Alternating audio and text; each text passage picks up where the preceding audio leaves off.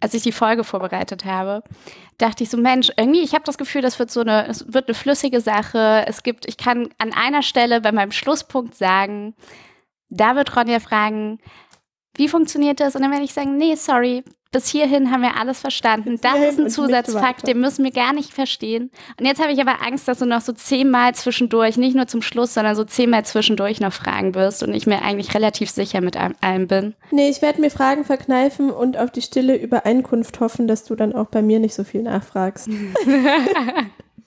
Das wird ein sehr stiller Podcast. Und dann können wir so tun, als wäre alles total flüssig und als hätten wir alles lückenfrei verstanden.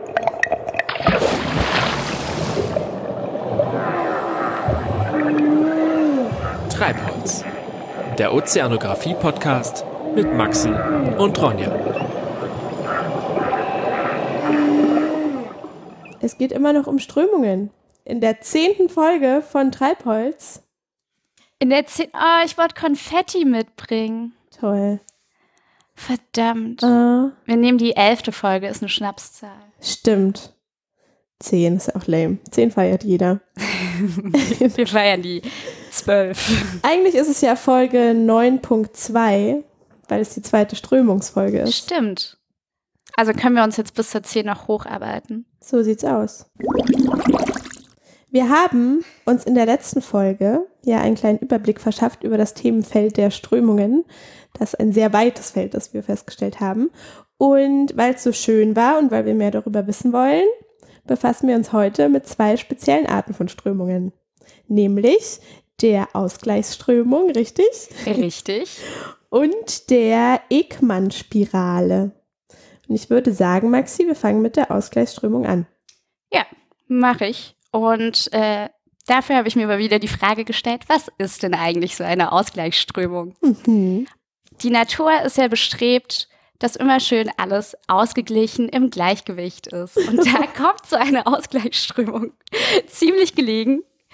Das bedeutet aber, dass äh, irgendwo ein Ungleichgewicht vorhanden sein muss, damit es einen Ausgleich gibt. Mhm. Dieses Ungleichgewicht wird, wir sind bei Wasser, wir gehen ein paar Folgen zurück, durch Temperatur, Druck und Konzentration hinauf befördert. Konzentration oder hinauf. Von was? Die Konzentration von äh, Wasser vom Ozean, also zum Beispiel Salzgehalt. Ah, okay. Hier ist die Konzentration des Salzgehalts, aber das es gibt Salz. ja noch ganz viele andere hm. Mineralien, Stoffe, Kram im Meer. Okay. Und dieses Ungleichgewicht entsteht vor allen Dingen an der Wasseroberfläche oder zumindest für die Ausgleichsströmung ist die Wasseroberfläche ziemlich entscheidend, weil sie, weil verschiedene Kräfte auf diese, auf die Wasseroberfläche äh, wirken. Und da haben wir zum Beispiel den Wind mhm. und der bewirkt halt Druckunterschiede, sprich er kann diese, kann das Wasser wortwörtlich eindellen. Also durch Wind wird Wasser eingedellt. Ja. Und schon dadurch entsteht ein Ungleichgewicht von einer Wassermasse, die vorhanden ist. Mhm. Und deswegen strömt da zum Beispiel immer wieder von den Randgebieten, also nicht von den Randgebieten, sondern von eher von den Nachbargebieten, strömt Wasser in diese Dellen, um das auch wieder auszugleichen. Damit das Meer nicht einfach eine Delle hat. Genau, damit es nicht einfach eine Delle hat. Aber da der Wind konstant da ist, wird es immer eine Delle haben, die ausgeglichen werden muss. Mhm. Und das ist ein Faktor zum Beispiel. Ein anderer Faktor ist die Sonneneinstrahlung, die Verdunstung bewirkt. Und dadurch fehlt wieder Wasser und muss wieder ausgeglichen werden, auch wieder von den Nachbargebieten. Okay. So, das ist jetzt eigentlich gar nicht so spannend. Ähm, aber so diese Veränderungen bewirken zum Beispiel auch Veränderungen in der Salzkonzentration, die auch ausgeglichen werden muss. Und ein Teil davon ist auch die Konvektion. Und ich glaube, mit der Konvektion haben wir uns schon mal beschäftigt. Haben wir das? Ja, das ist nämlich der Wassertransport von unten nach oben, beziehungsweise von oben nach unten. Der ah, ständig, diese Wassersäule? Genau. Ah ja. Sprich, ähm, das Ungleichgewicht ist, wie du gerade eben auch gesagt hast, auch so, eine, so ein äh, Ungleichgewicht in der Wassersäule, die entsteht, mhm. die immer wieder ausgeglichen werden muss.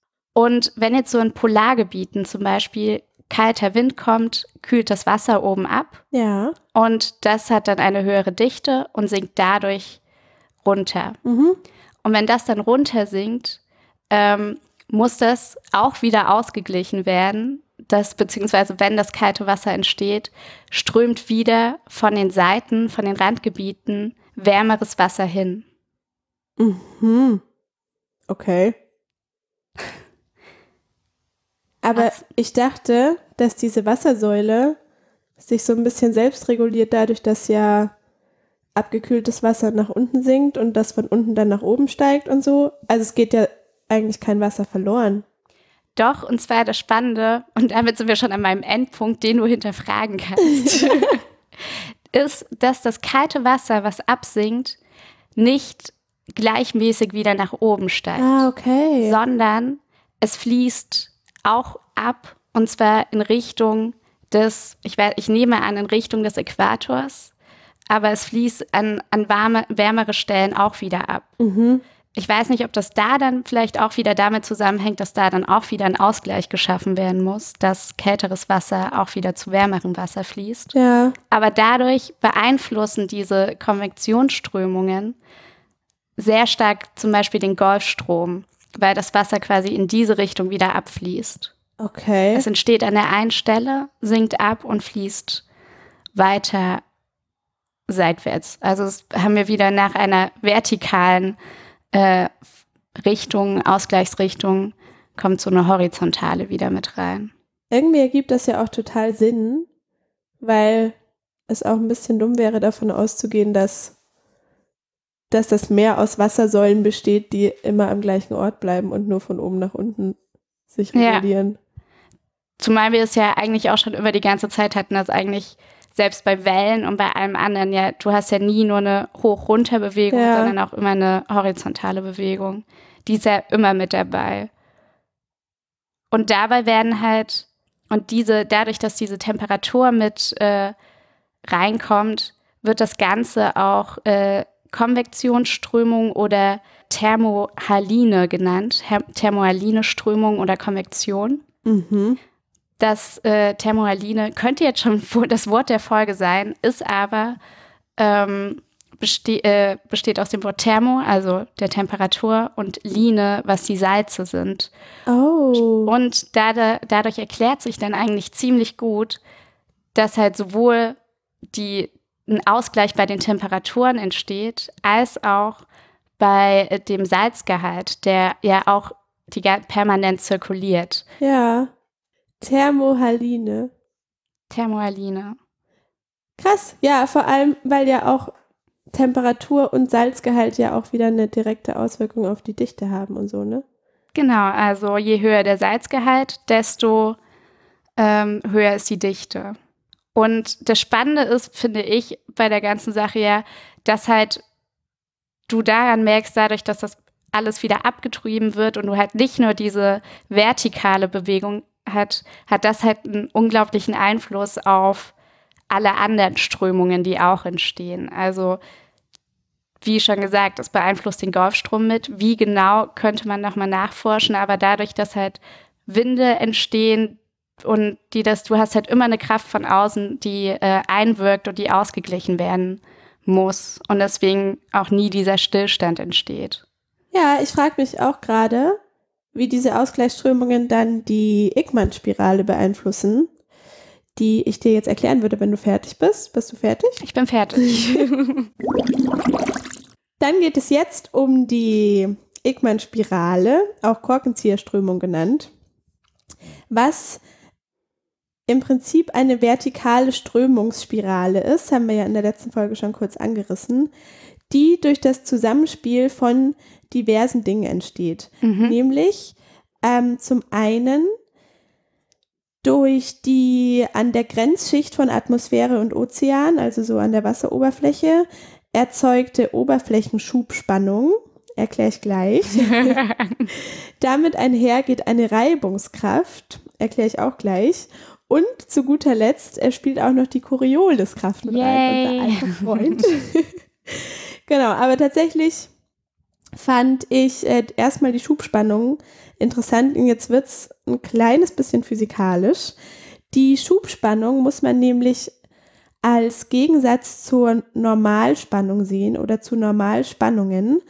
Und ähm, dafür ist wissenswert, dass Normalspannungen Kräfte sind, die senkrecht auf eine Fläche wirken. Mhm. Zum Beispiel Zugspannung oder Druck. Und weil Druck, wenn du eine Fläche hast ja. und du drückst mit einer Masse drauf, dann wirkt die Druckkraft senkrecht auf also die Fläche. Also wäre der Wind schon eine Druckkraft? Nee, der Wind kommt ja nicht von oben nach unten direkt. Der Wind geht ja übers ja, Meer drüber. Was wäre dann zum Beispiel so eine Druckkraft? Na, zum Beispiel der, wenn du eine Fläche hast und du, wenn du eine Matratze hast und du stützt dich drauf mit den Händen, dann geht die Matratze runter, weil du senkrecht drauf drückst mit deiner Gewichtsmasse. Okay, also ist es tatsächlich, ja, okay. Oder du drückst deine Luftmatratze unter Wasser oder so. Das ist Druck. Von senkrecht von oben auf eine Fläche drauf. Aber wie entsteht der, ja, okay. Ja? Aber, die, aber bei einer Strömung. Kannst so du das erstmal so Okay, okay. Das ist die Normalspannung. Aber kommen wir da noch hin? Ja, wir kommen okay. da jetzt sofort hin. Weil die Schubspannung Aha. quasi das genaue Gegenteil zur Normalspannung ist, weil Schubspannungen tangential wirken. Das heißt, sie haben einen Berührungspunkt mit der Fläche. Du kannst dich ja bestimmt an Tangenten mhm. aus Mathematikunterricht erinnern. Ja. Und an diesem Berührungspunkt ähm, mit der Fläche haben die Tangente und die Gerade, wenn wir jetzt bei Mathe bleiben, die gleiche Richtung im Berührungspunkt, sonst würden sie sich nicht berühren. Also ganz kurz gehen die so in die gleiche ja. Richtung. Und das ist, was mit dem Wind passiert. der Wind kommt ja nicht von oben senkrecht aufs Wasser, mhm, wie ein Stein, den man fallen lässt, sondern der zieht in eine Richtung. Zieht ja so drüber, ja. berührt das Wasser an dem einen Punkt und erzeugt da so einen Schub. Mhm. Und Schubspannung bewirkt eine Scherung. Also es geht etwas auseinander? Ja, kann man, kann man so sagen. Ähm, ich habe es eher mit Ausscheren, jetzt beim oh, Auto ja, zum Beispiel okay. oder beim mhm. LKW, wenn der so abbiegt, ähm, weil Scherung per Definition heißt, dass Flächen eines Körpers relativ zueinander verschoben werden. Das heißt, wenn du dir jetzt einen Quader vorstellst zum Beispiel und die obere Fläche nimmst und mhm. sie ein Stück rüberschiebst, dann verformt sich der Quader wenn es angenommen, es wäre ein wabbeliger Quader. Ja. ähm, und das ist genau, was passiert, weil in diesem Fall ist diese Fläche, die verschoben wird, mhm.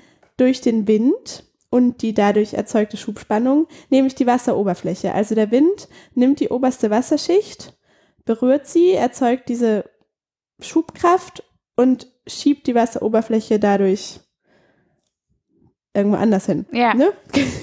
genau. Das ähm, generell zur Schubspannung. Wissenswert ist aber auch, und das ist sehr wichtig für die Korkenzieherströmung, dass diese Schubspannung nicht nur zwischen, also an dieser Grenzschicht zwischen Luft und Wasser entsteht, sondern die wird auch zwischen Wassermolekülen erzeugt, mhm. also zwischen den einzelnen Wasserschichten und physikalisch definiert zwischen Wassermolekülen, die entweder unterschiedlich schnell unterwegs sind oder in unterschiedliche Richtungen. Ah, okay. Und wenn man sich das vorstellt, dann ist es auch logisch, dass dadurch so ein bisschen Reibung entsteht. Mhm. Und das nennt man dann innere Reibung. Wenn das innerhalb, also von den Wassermolekülen genau. wäre das eine innere Reibung. Ja, Wenn das ist logisch. Ja. Zwischen Wassermolekülen diese Schubkraft entsteht. Zu erklären ist das übrigens auch durch die Wasserstoffverbindungen, die du ja auch schon ein, zwei Mal erwähnt hast. Manchmal. Weil die Wassermoleküle sind ja verbunden und wenn ein Wassermolekül in eine Richtung sich bewegt, ja. dann zieht es das andere so ein bisschen mit. Mhm. Und so ist das alles verknüpft und dann entstehen da Spannungen und Reibungen und das ist eine ganz wichtige Grundlage dieser Ekman-Spirale. Und durch diese Schubspannung um ein kleines Zwischenfazit zu ziehen, entsteht das Geschwindigkeitsgefälle, mhm. das ich ja das letzte Mal schon beschrieben habe. Wenn der Wind kommt und die erste Wasserschicht bewegt in eine Richtung, dann zieht die die nächstgelegenere Schicht, die weiter unten, ein bisschen mit durch diese Wasserstoffverbindungen und die Reibung, bla bla mhm. bla. Mhm, ja. Und nach unten hin bewegt sich das Wasser aber immer langsamer. Und ja. das ist genau deshalb. Weil sich zwar die Wassermoleküle mitziehen, aber natürlich immer, es wird halt immer schwerer, weil ja der Anschub von ganz oben kommt. Das ist Punkt 1. und was jetzt noch mitspielt, ist die Corioliskraft die ja auf die Rotation der Erde zurückzuführen ist. Ähm, als Voraussetzung muss man sagen, dass die Corioliskraft oder der Coriolis-Effekt, wie man auch sagt, weil es im physikalischen Sinne eigentlich keine Kraft ist, sondern nur so eine sogenannte Scheinkraft. die Corioliskraft wirkt nur auf Objekte, die sich innerhalb dieses rotierenden Systems, also der Erde, selbst auch bewegen. Yeah. Mhm. Also zum Beispiel Schiffe oder halt das strömende Meer. Also wenn du es in der Badewanne ausprobierst, dann funktioniert es leider nicht. Kann ich aus Erfahrung sagen. Und äh, Voraussetzung ist auch, dass sich dieses bewegende Objekt langsam genug bewegen muss und vor allem stetig genug. Also du kannst jetzt nicht ein kleines Papierschiffchen aufs Meer und das fällt dann gleich am nächsten Strand wieder, ja. geht unter ja. oder so, sondern es muss schon eine sehr weitläufige Bewegung sein.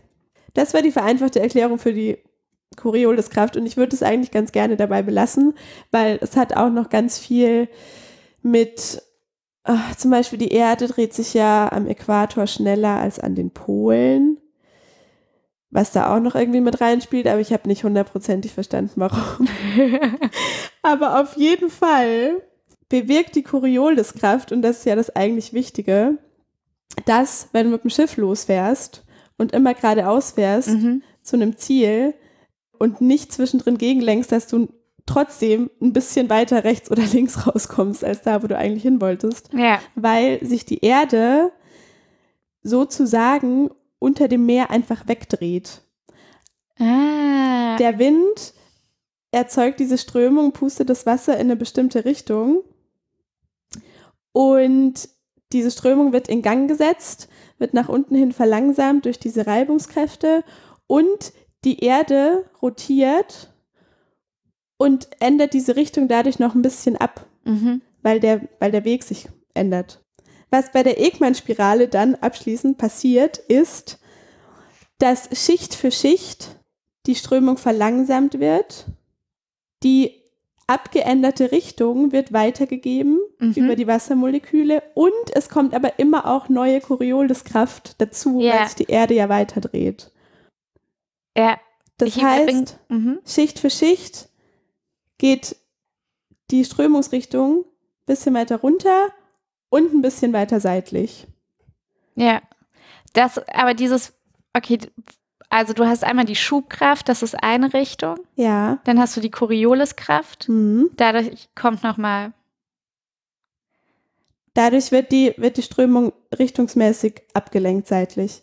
Okay. Geht quasi nicht in die Richtung, in die der Wind geht, sondern schräg. Ja, ich bin mir immer noch nicht, aber ich hänge jetzt immer noch bei, dem, bei der Abwärtsbewegung. Echt? Ja. Die Abwärtsbewegung kommt daher, dass die, na, dass die Wassermoleküle Schicht für Schicht diese Bewegung weitergeben, weil die alle zusammenhängen. Ah, okay. Also die, oberst, die oberste Schicht wird durch den Wind angeschubst, mhm. gibt aber diesen Bewegungsimpuls an die untere Schicht weiter, natürlich in abgeschwächter Form. Ja. Und die dann wieder weiter an die runterliegende Schicht. Mhm, Deshalb okay, entsteht ja, ja, diese sich immer weiter verlangsamende Abwärtsbewegung. Okay. Und immer weiter seitlich und deshalb entsteht dann diese Spirale. Und irgendwann kommt es dann sogar zu dem Punkt, dass die Strömung in die entgegengesetzte Windrichtung, entgegengesetzte Windrichtung fließt. Und das nennt man dann die Ekman-Tiefe. Das ist der ultimative Ekman. Punkt der Spirale. Okay. Ja glaube, wir werden dazu mal ein Bild oder eine Animation ja, posten, weil glaub, das, das ist ganz schön, wenn man das sieht. Aber ja, und warum diese Spirale oder diese Korkenzieherströmung wichtig ist, ist, äh, dass dadurch so Wirbel entstehen und die deshalb ganz maßgeblich ist für den Austausch von Wasser. Weil von, an großen Strömungs- Gebieten mhm. entstehen dadurch am Rand so, so Wirbel, ja. die einfach für die Wasserzirkulation sehr maßgeblich sind. Okay. Puh. Krass. Ja. Harter Theoriepart. Ja, wirklich. Und ich muss sagen, die Corioliskraft, die ist echt crazy. Also es, man kann äh. extrem in die Tiefe recherchieren. Aber da sind wir ja schon mal jetzt ein ganzes Stück weitergekommen. Ja, ich finde, jetzt ist auch wieder Zeit für ein Tier der Folge. Oder bist du noch nicht so fertig? Doch, ich bin, ich bin sehr bereit. Dann erzähl ein Tier der Folge. Zumal, dass die heutige Meereskreatur der Folge auch was mit Strömungen zu tun hat. Uh. Mhm. Die Meereskreatur der Folge ist das Meer-Neunauge. Okay. Das ist genauso wie der Nautilus aus der vorletzten Folge ein lebendes Fossil. Mhm. Das heißt, es hat sich seit über 500 Millionen Jahren kaum verändert. Das ist ein, ein Urgestein der Meere. Ja. Ähm, und gehört auch eigentlich, obwohl es relativ fischartig aussieht, nicht zu den Fischen, sondern zu den Vorgängern der Fische, nämlich zu den sogenannten Rundmäulern. Das kannst du dir jetzt schon mal vorstellen. Ich werde dir dann auch gleich ein Bild zeigen, weil es ist einfach eine sehr treffende Bezeichnung. Und obwohl es kein Fisch ist, ist das Neunauge zum Fisch des Jahres 2012 gewählt worden. Ich wusste gar nicht, dass so es die Auszeichnung Recherchen also zurück. Ja. Der Lachs war schon dreimal Fisch des Jahres. What? Ja, seit den 90ern. Ähm, das ist so ein kleiner Side-Fact. das Neunauge hat leider keine neun Augen, sondern es hat nur zwei, was enttäuschend ist. Aber es sieht aus, als hätte es neun Augen, weil es sieben Kiemenöffnungen hat.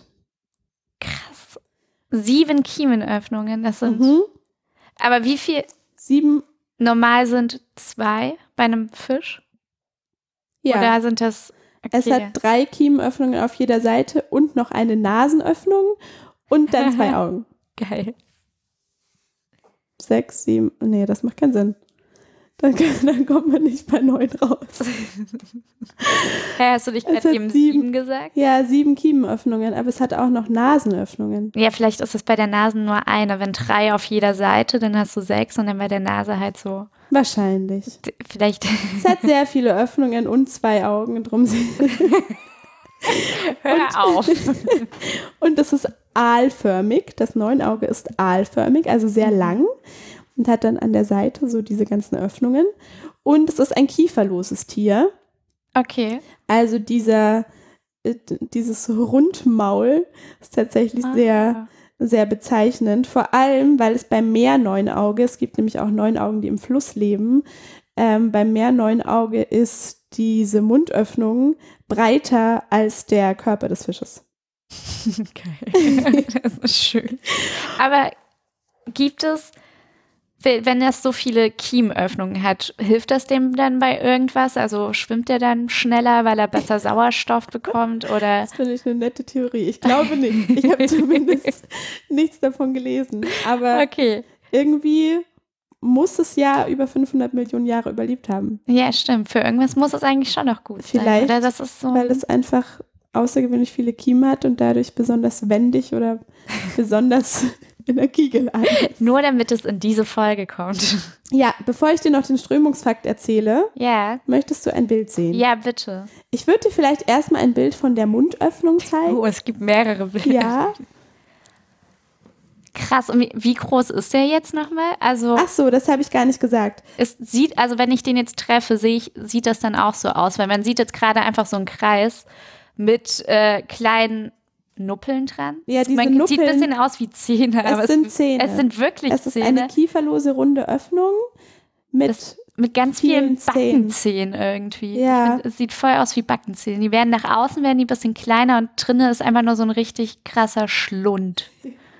Wo genau. auch nochmal Zähne drumherum sind. Mit diesem Schlund äh, saugen sich manche Unterarten übrigens an anderen Fischen fest und leben da parasitär. Oh, also so ein bisschen wie so ein, wie nennt man die denn? Die wie Zecken nur im Wasser. Ja, aber es ist eklig, weil die tatsächlich sich nicht nur dann von dem Fischblut ernähren, sondern auch richtig Gewebeteile abknabbern und manchmal sich komplett durch das Tier durchfressen. Ah. Ja, ist eklig.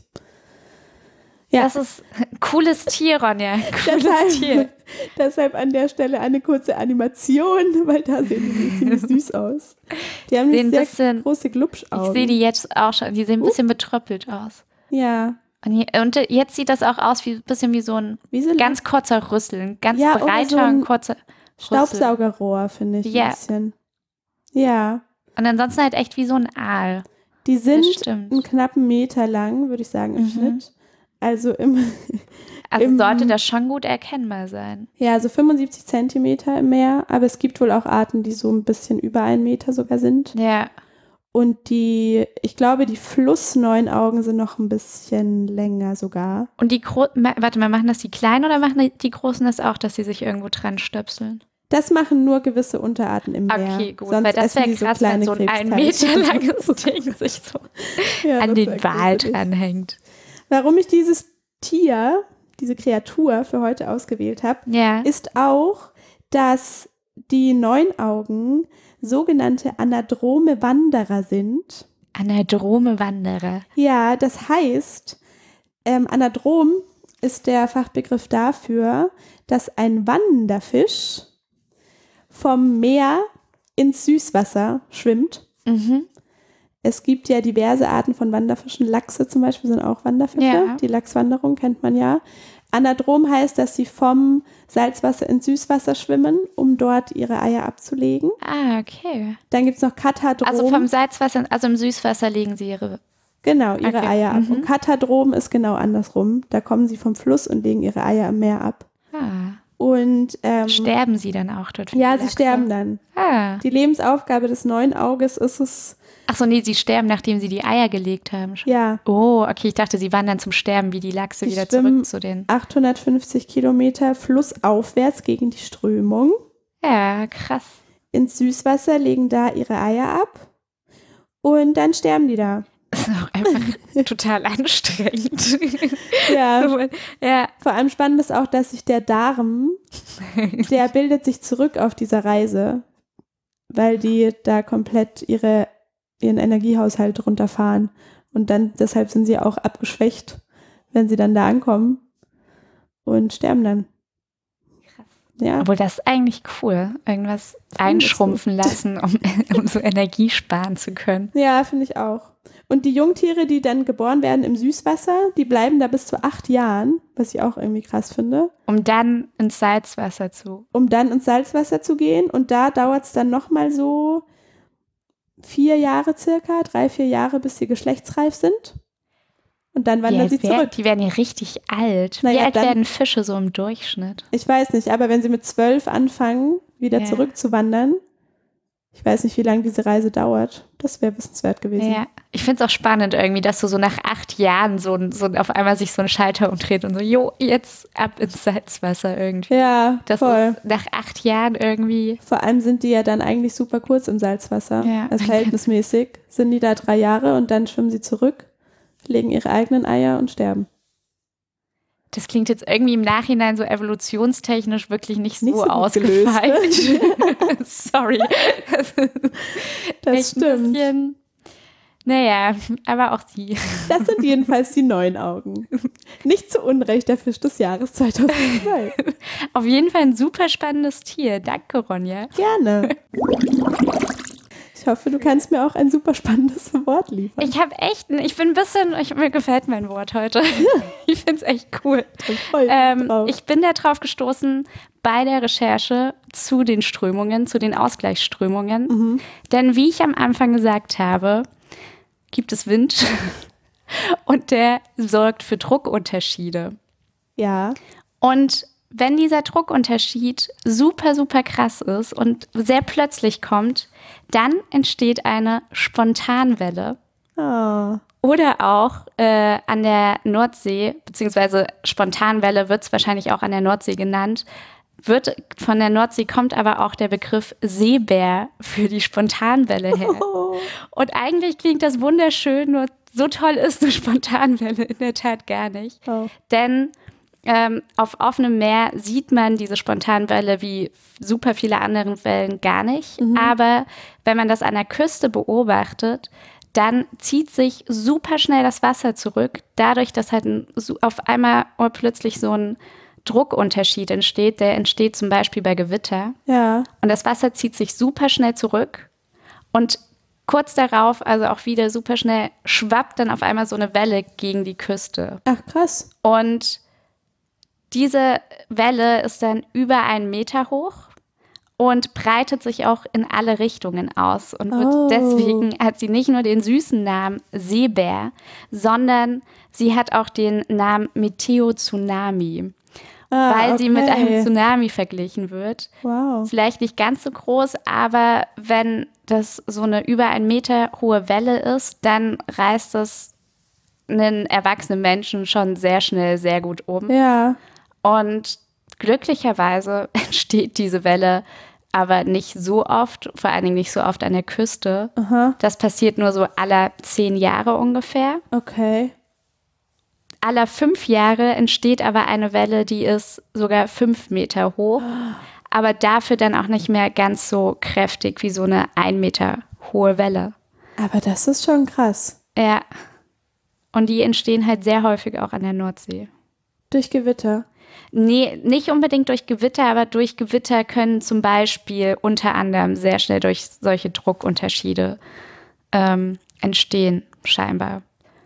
Krass. Aber es wurde auch beschrieben als, es kann auch das beste Wetter überhaupt sein und auf einmal steht, also deswegen wird sie auch mit einem Tsunami verglichen, weil sie einfach sehr plötzlich aus dem Nichts kommt einfach. Also man kann es schwer erahnen, wann so eine Bärenwelle auf einmal wieder da ist.